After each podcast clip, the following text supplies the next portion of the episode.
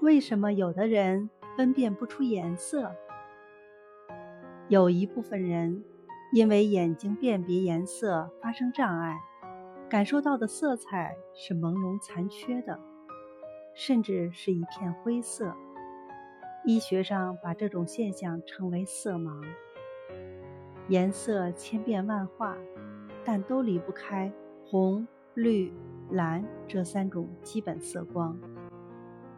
由于其他各种颜色都是由这三色光按不同比例混合而成的，所以眼睛能辨别出各种各样的颜色。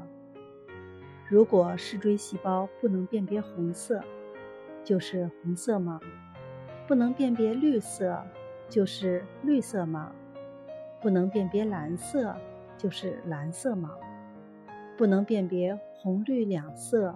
就是红绿色盲。如果对三种颜色都不能辨别，那就是全色盲了。平时较常见的是红色盲和绿色盲，蓝色盲和全色盲比较少见。色盲发生的原因目前还不清楚，一般认为是先天遗传的。